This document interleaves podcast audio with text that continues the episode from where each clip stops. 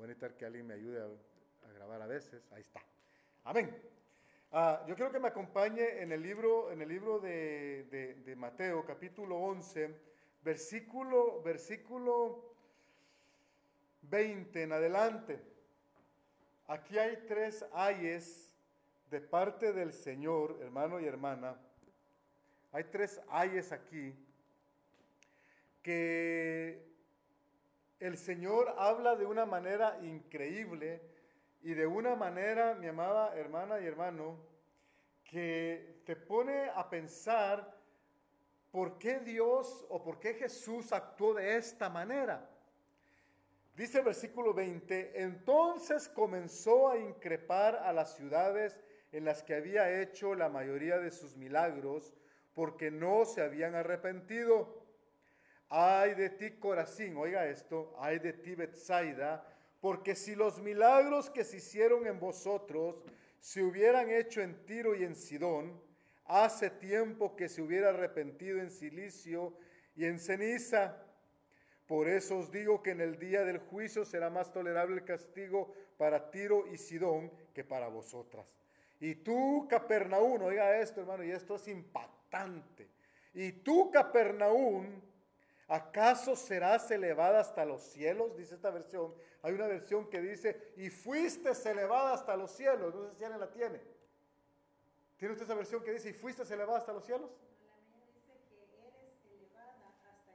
Vaya, dice, eres elevada hasta el cielo. Oiga, eres elevada hasta el cielo. Dice, hasta el infierno descenderás, porque si los milagros que se hicieron en ti se hubieran hecho en Sodoma, esta hubiera permanecido hasta hoy. Sin embargo, os digo que en el día del juicio será más tolerable el castigo para la tierra de Sodoma que para ti. Amén. Bueno, Señor, añada bendición a su palabra y nos guarde la garganta y aclare el pensamiento. Cuando yo miraba, hermano, estos textos, especialmente cuando se refería a Capernaum, porque lo estuvimos platicando con Frank la semana pasada que hubo ensayo, y cuando estábamos hablando acerca de que en qué momento nosotros estamos viviendo, qué es lo que nosotros estamos viviendo en, nuestra era, en nuestra etapa, en nuestro tiempo, y tal vez no me va a dar el tiempo para, para terminar el día de hoy, quizás voy a platicar un poquito de esto tal vez mañana en el discipulado también, porque es importante que se sepa. Pero cuando yo estaba, hermano, viendo, viendo estas ayes desde el jueves pasado, pasó por mi mente, hermana y hermano, pasó por mi mente muchas cosas acerca del país que nosotros estamos viviendo. ¿Cómo es, hermano? Por ejemplo, nosotros vivimos en una, en una ciudad bien, bien, preciosa, bien bonita, hermano, California. Para mí, hermano, fue mi, mi segunda casa que se convirtió en mi primer casa desde los 10 años de edad. Y cuando yo recuerdo, hermano, y estaba recordando en, esta semana, cuando nosotros salimos de, de, de, un país, hermano, lleno de conflictos, y salimos, hermano, a, apaleados con mi hermana la mayor, y salíamos, hermano, de ella 15 años, o 10 años, y salíamos de la mano de nuestra mamá, y salíamos, hermano, hacia una, hacia una, hacia una, a una parada de autobús que nos iba a trasladar hacia, hacia un país extraño como era México. Íbamos a llegar a un país extraño que no conocíamos nada. Y de México nos íbamos a trasladar, hermano, en un auto, hermano, hasta, hasta llegar a la frontera, llegar hasta este país. Y cuando yo me ponía a recordar, yo era como que estaba viendo al pueblo israelita salir de Egipto. Y cuando yo miraba al pueblo israelita salir de Egipto, yo lo miraba salir no de la mano de Moisés, sino que de la mano de Dios mismo. Y Dios llevándolos y guiándolos, y usted conoce la historia, cómo Dios comienza a trabajar con este pueblo y los lleva hacia una tierra que fluía leche y miel. Y ahí, hermano, comienzan unas grandes promesas, hermano, a cumplirse. Ya se habían hecho en, muchos años anteriormente las promesas. Ya, ya no estaba Jacob, ya no estaba Isaac, ya no estaba Abraham, ya no estaban, hermano, Lamec y toda esa gente que, que, que, formaron, que formaron parte, hermano, parte de las profecías bíblicas que nosotros conocemos hoy en día. Pero de repente, hermano, nos encontramos de que el libro de Isaías comienza a profetizar sobre Zabulón. Y Zabulón, hermano, Zabulón era una tribu y Zabulón es el que funda la tierra de Capernaum. Y dice, oh, tú Zabulón del otro lado del mar, la, tierra que estaba en tinieblas vio gran luz y todo eso, hablando de la llegada de Jesucristo. Cuando yo veo, hermano, a Jesús, que dice la Biblia, usted puede leerlo aquí en el libro de Mateo, que Jesús ya caminando en la tierra, porque tenemos que entender un poquito la historia para entender lo que yo le voy a decir. Cuando vemos que Jesús llega, hermano, y se, y se da a conocer con Juan el Bautista y se da cuenta que Juan el Bautista está preso, la ciudad que él adopta para vivir es Capernaum. Por eso es que le dice tú que has sido elevada hasta el cielo, porque imagínese, hermano, las enseñanzas que Jesús les estaba dando a estas ciudades. En estos días, hermano, yo estaba viendo, hermano, una, una boda masiva que se dio aquí en California de homosexuales. Una boda, hermano, masiva que había tal vez como unas 30, 40 parejas homosexuales, hermano, en la entrega de premios, hermano, a la música. Y cuando sale la mujer que los va a casar, que era otra artista, hermano, comienza a hablar y comienza a decir que Dios había hecho daño y que Dios esto y que Dios lo otro y que, y que ellos estaban ahí para celebrar para celebrar, hermano, un acto de amor, porque Dios era amor y sale otra cantante por ahí cantando un cántico en contra de Dios, hermano, y todo el asunto, hermano, hicieron tres ritos satánicos antes de la boda homosexual. Tres ritos satánicos. Uno de los ritos a una de ellas, hermano, invitan la quemada de una bruja. Y le prenden fuego alrededor de donde ella está cantando y ella puesta, hermano, en una escoba así. Hermano, un rito satánico totalmente. Y yo miraba, hermano, a esa mujer y me ponía a pensar, y dice yo, esa mujer jala juventud a decir ya no. Es una de las cantantes que jala jóvenes, jóvenes adolescentes hasta decir ya no.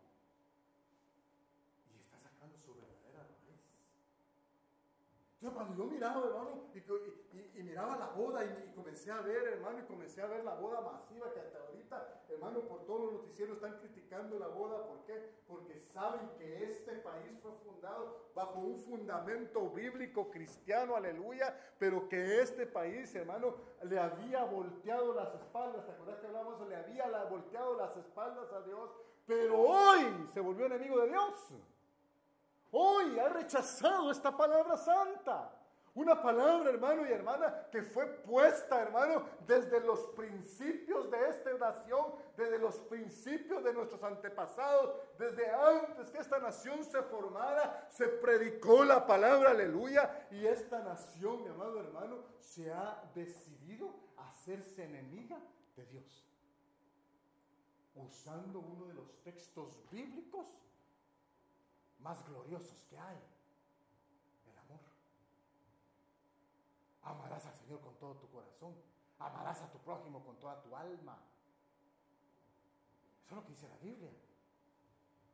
Entonces han transversado la versión bíblica por lo que ellos quieran hacer en el mundo.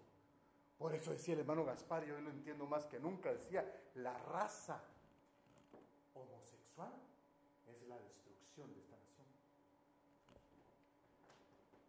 Porque lo que hicieron con ese acto es que le dijeron al gobierno, no nos importa que California no lo apruebe, ya están casados y qué. Porque la mujer que los casó la juramentaron esa noche para que lo pudiera hacer. Entonces, hermana y hermano, ¿por qué le estoy diciendo yo esto? Porque, porque esta nación, hermano, yo vi, hermano de niño, yo vi, yo vi, yo vi yo vi esta nación, hermano, en el Evangelio, yo la vi cómo Dios se ha movido en esta nación. Yo he visto evangelistas de este país, de esta nación, hacer milagros increíbles. Increíbles, no, no evangelistas hispanos, no, no, evangelistas de esta nación. Una nación que ha sido llevada hasta el cielo, aún en su credo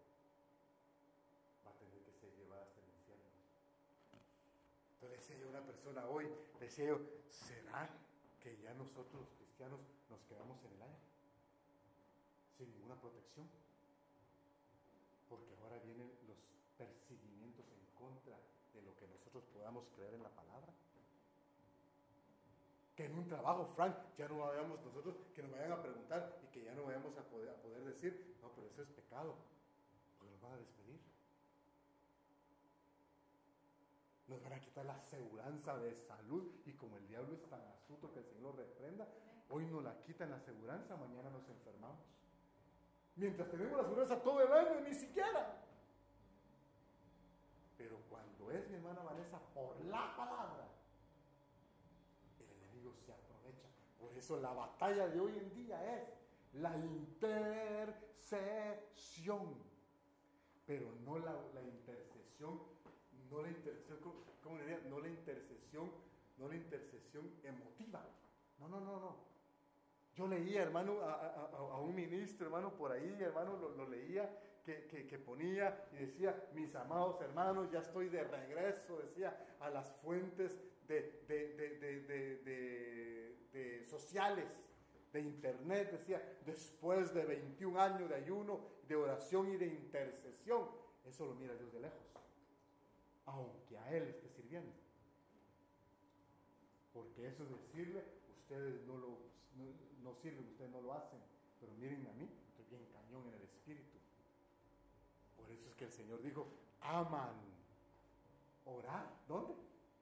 En las calles, en las plazas, a grito abierto para que la gente los mire, pero no saben de que solo vienen limpiándose la boca del pecado que acaban de cometer.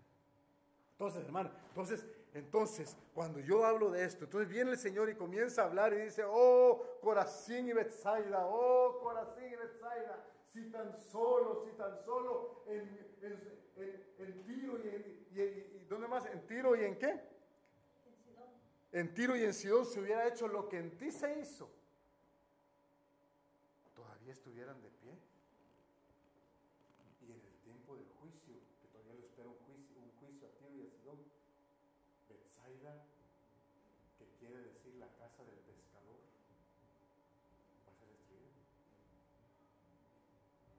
Capernaum, que ver con la vida de la mayoría de los discípulos de Jesús, va a ser destruida.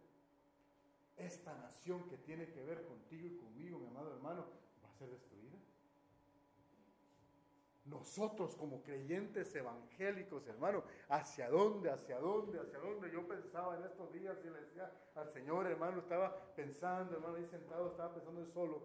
Y le decía, Señor, hace tiempo, hace tiempo, la Biblia me, indica a mí que hace muchos años atrás, tú llegaste y te le apareciste a un Abraham. ¿Qué estaría pensando Abraham en ese momento? ¿Qué estaría pensando? ¿En qué estaría meditando Abraham? Imagínese, hermano, imagínese, imagínese por unos segundos, imagínese usted por unos segundos. Abraham sentado al aire puro, esperando, hermano, sintiendo la frescura de la tarde. Ahí está Abraham. Miraba para un lado, nada. Miraba para el otro lado, ni vecino, ni vecino, nada. Era él solo, con su mujer y, sus hijos y sus tiendas que tenían él solo. Y de repente en ese mover de, de Abraham se le aparece el Señor. Entonces le decía, Señor, ¿quién soy yo delante de ti? Porque yo digo que soy predicador. Pero en realidad dice, Señor, ¿quién somos delante de ti? ¿Quiénes somos? Yo, yo sé la respuesta, sé de dónde salimos. Sé de dónde recibimos las indicaciones de lo que podamos hacer aquí en la tierra, Frank. Pero yo quería la respuesta, que el Señor llegara y que el Señor en ese momento se me pareciera y le decía, Señor, yo voy a seguir esperando aquí en, en las tardes. Cada vez que pueda salir acá, Señor, yo voy a seguir esperando que tú tienes que venir. Y que tú te tienes que manifestar y que tú tienes que venir y, no que tenga, ¿verdad? Obligadamente, pero, pero que tú vas a llegar y vas a platicar y me vas a decir, ¿por qué? Porque cuando llega Dios, óigame esto, cuando llega Dios a ese momento de Abraham, que Abraham está sentado afuera de su tienda, cuando llega Dios, ya elevó a Abraham de un, de, de un cristiano cualquiera, lo elevó de un cristiano o de un ministro a un amigo de Dios subió una elevación que nosotros deberíamos de subir. Pues Frank lo levantó. Por eso la vida de Abraham para mí es fascinante cuando yo la leo. Por eso me puedo perder en una escritura. Porque para mí es fascinante ver la vida de Abraham, ver la vida de Josué. Le decía yo a, esta persona ahora, le decía yo, imagínese, ahorita nosotros estamos como, como, como la esposa de Oseas. Así estamos nosotros los cristianos, como la esposa de Oseas. La esposa de Oseas, Oseas la agarraba, la limpiaba, la sanaba, le echaba perfume, la bañaba, le echaba perfume, la dejaba bien bonita.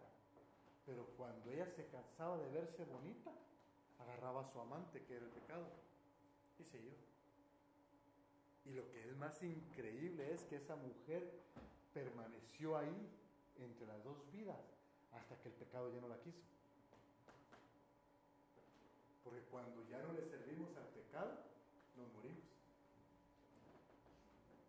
Hasta cuando ya su cuerpo ya estaba en con pudrición. El pecado ya no la quiso. Dice, que ni los viejos la buscaban ya, porque ya no servía para el pecado.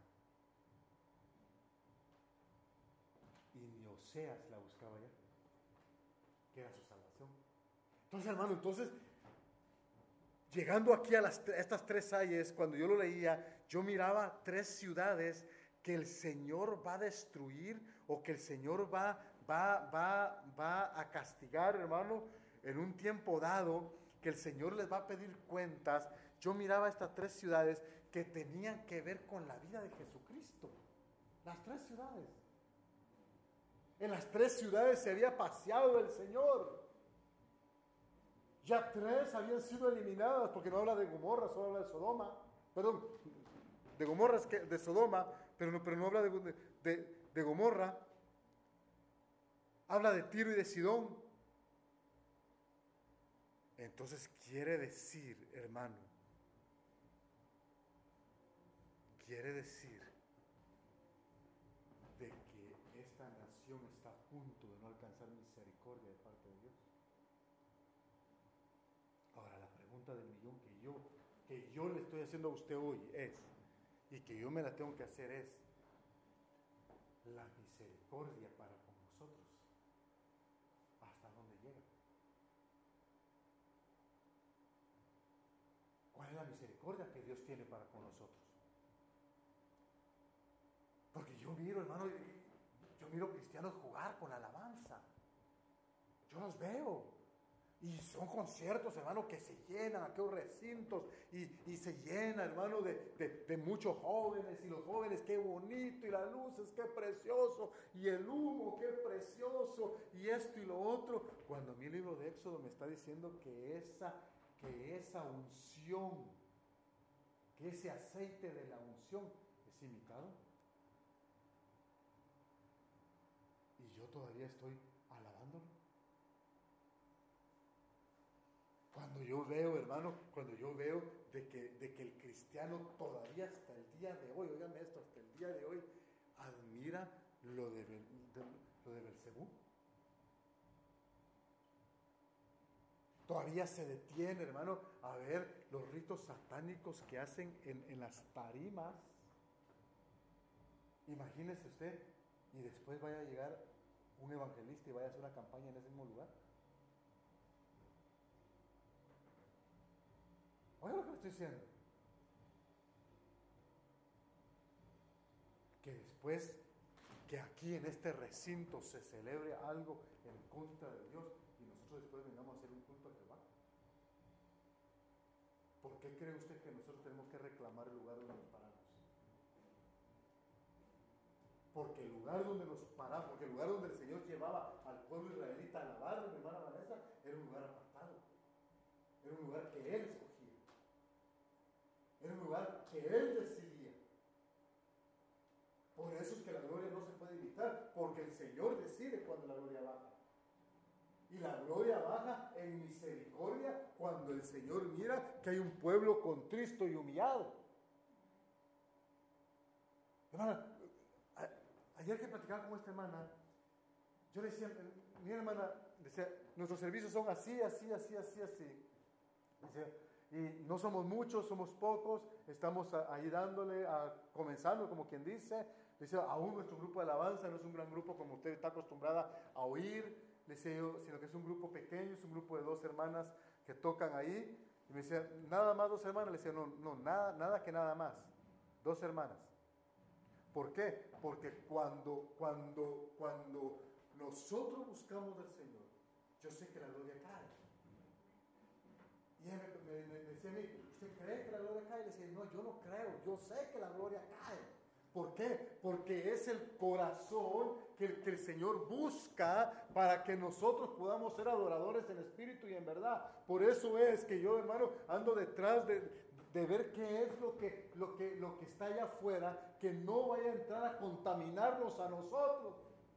Y a veces la gente se puede molestar y puede decir, este hombre es demasiado legalista, este hombre esto y esto y esto. Eso no tiene nada que ver con el legalismo, porque el legalismo son leyes y ordenanzas de hombre. Eso no tiene nada que ver con el, con el legalismo, sino que tiene que ver con el celo del altar, que la gloria de Dios descienda siempre, aleluya. El anhelo de que usted, mi amado hermano y hermana, se vaya a su casa bendecido, que usted se vaya, hermano, que se vaya despierto en el espíritu, que usted, hermano, aún esta noche vaya y estudie esta palabra y se dé cuenta que estamos en los tiempos finales, que usted se dé cuenta, mi amado hermano, que hoy más que nunca debemos de buscar el rostro del Señor, no el rostro ni el agrado del hombre, sino que el rostro del glorioso Cristo de la gloria que nos ha liberado de la muerte y de una muerte eterna.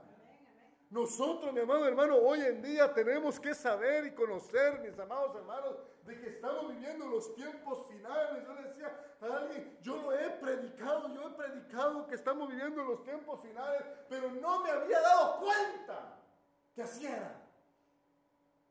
¿Cómo puedo predicar que estoy en los tiempos finales si mis ojos no se han abierto a los tiempos finales?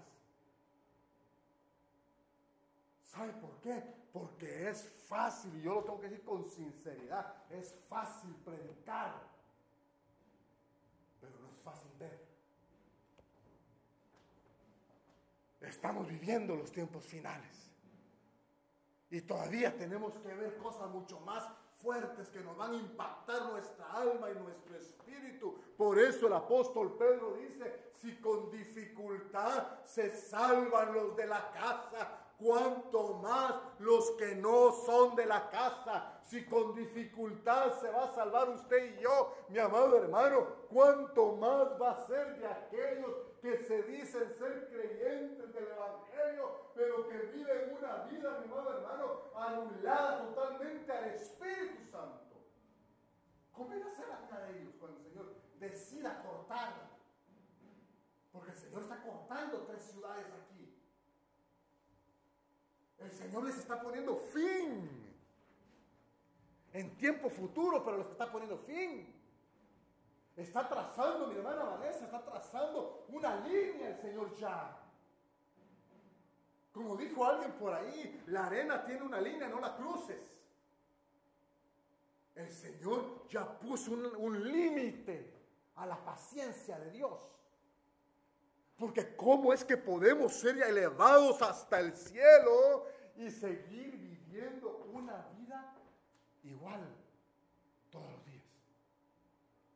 De que no haya los momentos, hermano, los momentos de decir, los momentos de decir, Hoy no me importa lo que esté pasando, aunque, aunque te quedes dormido, no importa, pero métete en tu alma y en tu corazón que vas a meditar en la presencia del Señor. Por eso el salmista decía, aunque mis ojos duermen, mi espíritu vela, mi alma vela, aleluya. ¿Cómo es eso? Es que aunque te quedes dormido, pero tu pensamiento está despierto y estás meditando en el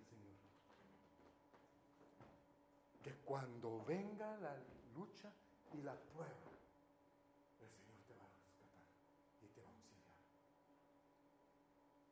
Mi hermano, hace muchos años atrás, yo estaba pasando una, una situación bien fuerte allá donde estaba en Kansas. Y estaba, hermano, eh, estaba devastado, estaba tirado en el suelo, estaba devastado. Y me quedé dormido. Y dormido, y dormido, hermano, dormido. Yo le decía, Señor, le decía mi mente, mi, mente, Yo le decía, Señor, no tengo mensaje para predicar el día de mañana. ¿Qué voy a hacer? ¿Qué voy a hacer yo?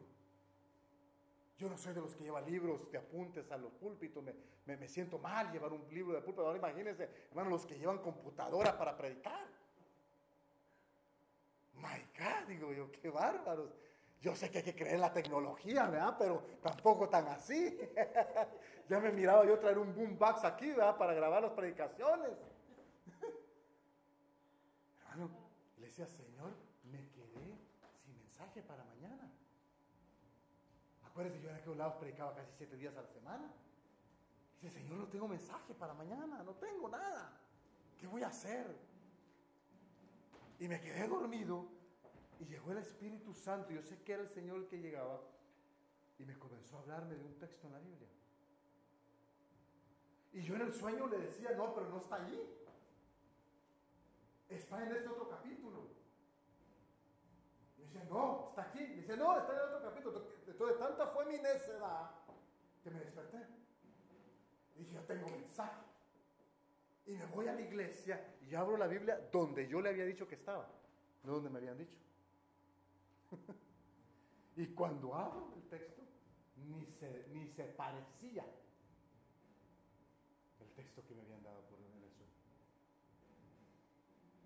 Entonces, hoy estaba pensando yo en eso. Porque hoy llegó el Señor y me comenzó a hablar de un texto en Eclesiastés, que tal vez lo vamos a predicar el sábado. Pues lo necesito entender. Cuando, hermano, cuando nosotros comenzamos a, comenzamos a vivir esos toques del Espíritu, porque esos son solo rociamientos. Ahora, Frank, cuando eso sea nuestro diario vivir, cuando, cuando, nuestro diario vivir sea como el de Abraham, que salíamos a la luz de la, de la aurora y ¡bum! la presencia del Señor. Íbamos y hacemos tal cosa y ¡bum! la presencia del Señor. Y esto y lo otro y ¡bum! la presencia del Señor. Y llegaba, mi hermano, llegaba el Señor a tal grado que llegó hasta educar a Sara, a la mujer de Abraham. Hasta a ella le cambió el nombre. Para que creyera en la fe verdadera que era la que estaba poniendo. Entonces el Señor aquí está anulando tres ciudades, está anulando a Corazín, a Bethsaida y a Capernaum. Tres ciudades, mi amado Frank, tres ciudades tan fuertes en el tiempo del Señor. Una de ellas era su ciudad adoptiva, donde él se había criado. Mi ciudad adoptiva donde yo me crié se llama California. Y California, yo semana la darle la espalda a Dios y volverse su enemiga. Por eso, mi amado hermano y hermana, hoy, más que nunca, hoy, hoy, me atreví a suspender con el perdón de mis hermanas el ensayo de esta noche para traer esta palabra. ¿Por qué? Porque yo quiero que usted se lo lleve a su, en su alma en su corazón y lo lleve a su casa y comience a analizar su vida delante de Dios. Porque créame, créame, de que desde que yo lo comencé a leer, de que lo platicamos, Frank, ahí sentados, yo comencé a analizarlo y a verlo. De que nosotros estamos así de cerca de que este país truene y tengamos que salir huyendo. Estamos a una centésima de segundo para que se desate una guerra religiosa. Los de favor, los de en contra. Y como nosotros somos bien religiosos, hablando de la humanidad, van a haber caminatas hacia el Capitolio, pacíficas entre comillas, que más tarde se van a tornar en sangrientas. Porque yo le quiero recordar a usted que así fue como una ciudad llamada Vaticano comenzó a tomar control en el mundo, en la vida del cristiano evangélico, dándole por su lado.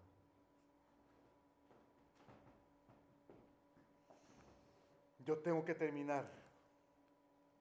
Deme cinco minutos y terminamos. Tengo que terminar.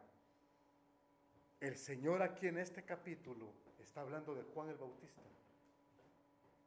Comienza hablando de Juan el Bautista, porque aquí es donde manda Juan a sus discípulos a preguntarles si Él es, y Jesús les manda un mensaje. Y si usted lee el, el versículo, el versículo, el versículo 25, Jesús comienza haciendo una invitación. Pero en el versículo 20, del 20 al 24, maldijo tres ciudades.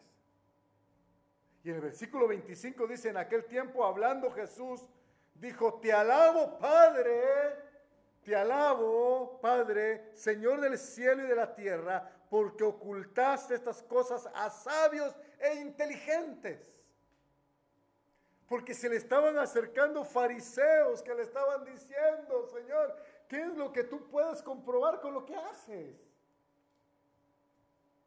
La venida de, Jesús, hombre, a la tierra, fue, fue, fue, fue cerrado los ojos y el entendimiento de esta gente. Un Nicodemo, hermano, en Juan 3, usted lo puede ver, un Nicodemo sabio, inteligente, un hombre graduado de la mejor universidad de su tiempo, preguntando y cuestionando al Señor cosas naturales, naturales de la vida que no entendía. Por eso el Señor le dice, si lo natural de la vida no lo entiendes, ¿cómo entenderás los secretos del cielo? No puedes. Si usted y yo no entendemos lo natural de la vida, ¿Cómo podremos entender, hermano, los secretos del cielo? No podemos. Por eso es necesario que nosotros ocupemos cierto lugar, hermano, ocupemos ciertos momentos para poder nosotros, hermano, hermano y hermana, poder nosotros a meditar en la palabra, poder meditar en el Cristo glorioso que está escrito, hermano, hermano, poder meditar, ¿por qué? Porque Él tiene que llegar a parecerse a su pueblo. Él ya lo dijo, y cuando digo tiene es porque Él ya lo determinó. No porque usted lo haya determinado, Él ya lo determinó. Él ya decidió que Él se le va a parecer a usted, aunque sea para decirle estas palabras. Oiga lo que le estoy diciendo. Porque qué increíble que Capernaum, hermano, le dice, le dice, hasta los cielos fuiste elevada. Hasta los cielos, aquí se lo pregunta, ¿acaso le dice, acaso Capernaum le dice, acaso, acaso, acaso serás elevada hasta los cielos?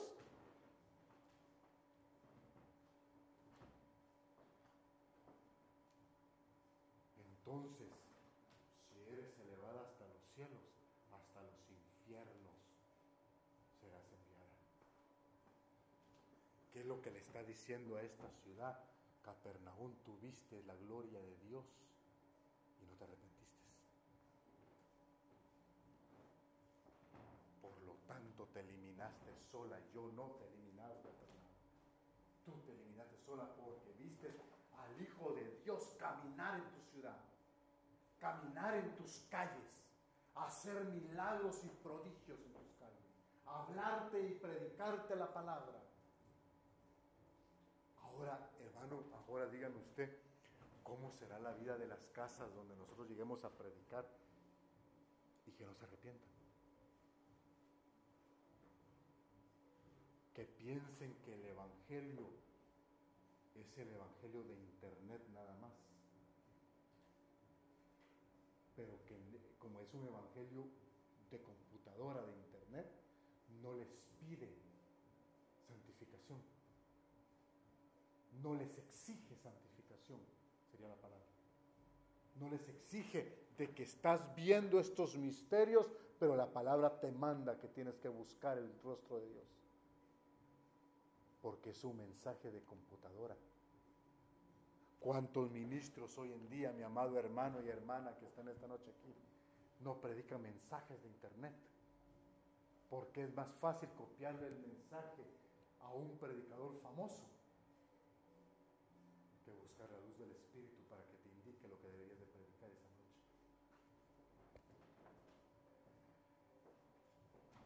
Tres ciudades. Tres ciudades Entonces comenzó a increpar a las ciudades en las que había hecho la mayoría de sus milagros. Oiga eso, hermano, esto es increíble. La mayoría de sus milagros. Está hablando Frank de más del 50% de milagros. La mayoría de la mayoría de sus milagros o hechos poderosos, dice esta versión. Porque no se habían arrepentido. Entonces, si alguien le pide un milagro a Dios y no se arrepiente, lo elimina. Oiga eso. Si tú y yo le estamos pidiendo un milagro a Dios y Dios no lo cumple y no nos arrepentimos, nos pueden eliminar. Por eso le dijo, ay de ti Corazín, y de Corazín y Betsaida todavía tuvo misericordia, hermano. Porque le dijo, el castigo, o sea, el castigo va a ser tolerable para la otra ciudad, no para ellos. Pero puede haber misericordia en el castigo, si se arrepienten. Pero con Capernaum, como que el Señor apretó el nudo y le dijo, no, Capernaum, tú me vistes a mí glorioso, me vistes a mí, Capernaum, que caminé por tus ciudades, por tus calles, perdón, por tus avenidas, que te prediqué, Capernaum, y no quisiste arrepentirte. Yo te elevé hasta el cielo, Capernaum. ¿Qué será un mensaje que nos eleve hasta el cielo, hermano? ¿Estás a pensar en eso? ¿Qué será un mensaje que te eleve hasta el cielo? ¿Ah? ¿Qué será un mensaje, Frank, que nos eleve hasta el cielo? Hoy la gente se da el lujo de despreciar cuando oye, cuando oiga la palabra. Hermano, y cuando falte la palabra, ¿qué van a hacer? Nada, porque como ya se acostumbraron a no oírla.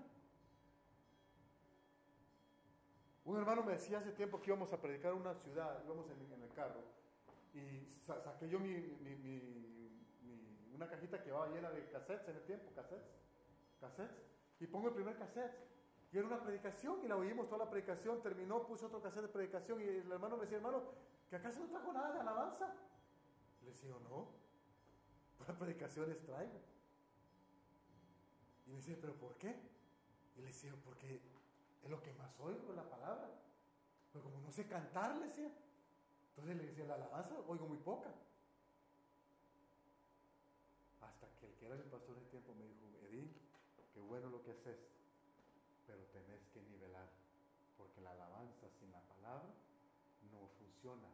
Y sin, y la palabra sin la alabanza, tampoco. Hermano, la palabra es la que nos tiene a nosotros que dar vida. Y la alabanza, libertad. La palabra es la que te da las promesas, Frank. Y la alabanza es lo que te da ese gozo. Aunque te gozas leyendo la palabra. Y a veces uno, uno se, molesta leyendo la palabra, porque hermano, yo estaba viendo cómo estaban matando a los niños en Egipto y decía que desventurados. ¿Cómo van a matar criaturas? Pero esta es la Biblia miraba la genealogía. Dios de la gloria, eh, hay más genealogía que, textos bíblicos en, esta, en este capítulo. Son como 60 versículos de, pura de, puros familiares de este hombre. Decía yo, tanto hijo tuvo. Si yo con dos ya el pelo se me está cayendo.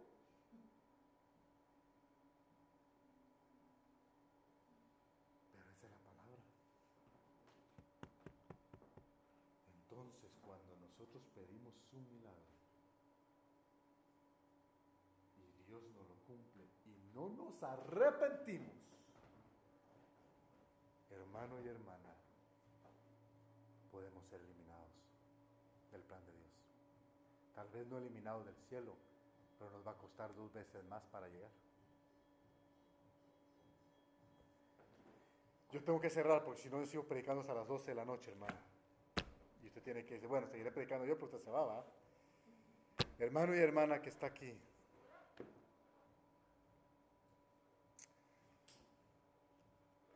Yo no puedo yo no puedo, óigame esto bien, yo no puedo irme sin antes decirle a usted esto.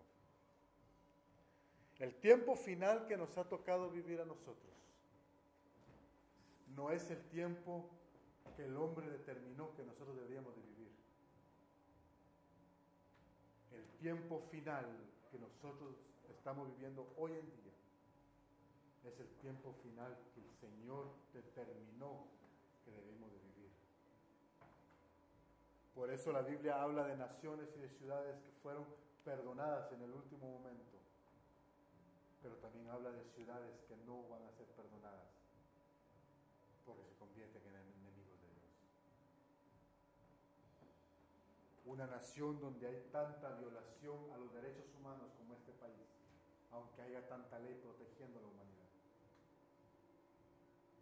Una nación donde se juntó México, se juntó Guatemala, se juntó El Salvador, se juntó Honduras, Argentina, Australia, donde se juntaron tantas naciones y vinieron a corromper las doctrinas bíblicas.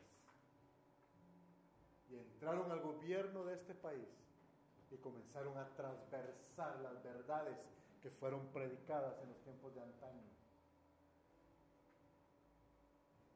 Es increíble, mis amados hermanos. Es increíble el que nosotros podamos hoy, en el año 2014, podamos nosotros predicar con, esta incertidumbre de qué irá a suceder el día de mañana. Y pedirle cada noche que nos acostamos al Señor, Señor, ten misericordia de mí. Ten misericordia de mis sueños. Que el enemigo no los trastoque mis sueños. Ten misericordia de mis ojos, que el enemigo no trastoque mis ojos o mi boca. Porque es una línea bien finita la que debemos nosotros muy finita la que nos separa de allá para acá, como le dijeron al rico. Ahí donde está, hermano, incline su rostro. Yo he terminado de predicar, pero este es el momento más importante, creo yo. Es el momento en el que usted se pone a cuentas con el Señor y usted hace sus preguntas que usted tenga. Usted intercedió, la gloria de Dios cayó y la gloria de Dios seguirá cayendo el sábado y seguirá cayendo el próximo jueves y estaremos teniendo glorias de Dios, hermano. En estos próximos días iremos teniendo glorias de Dios increíbles en este lugar.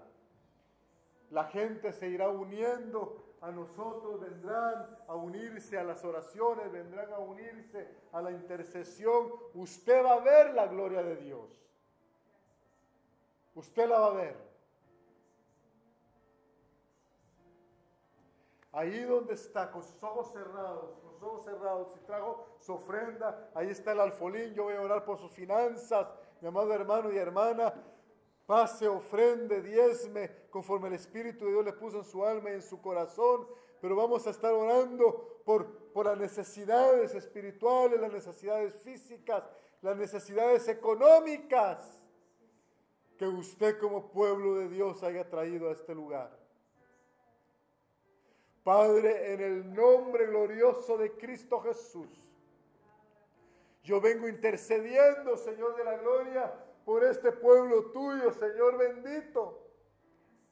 Dios mío, en el nombre poderoso de Cristo Jesús. Señor de la gloria, auxílialos en sus empleos. Auxílialos, Señor bendito, ahora en el nombre de Jesús.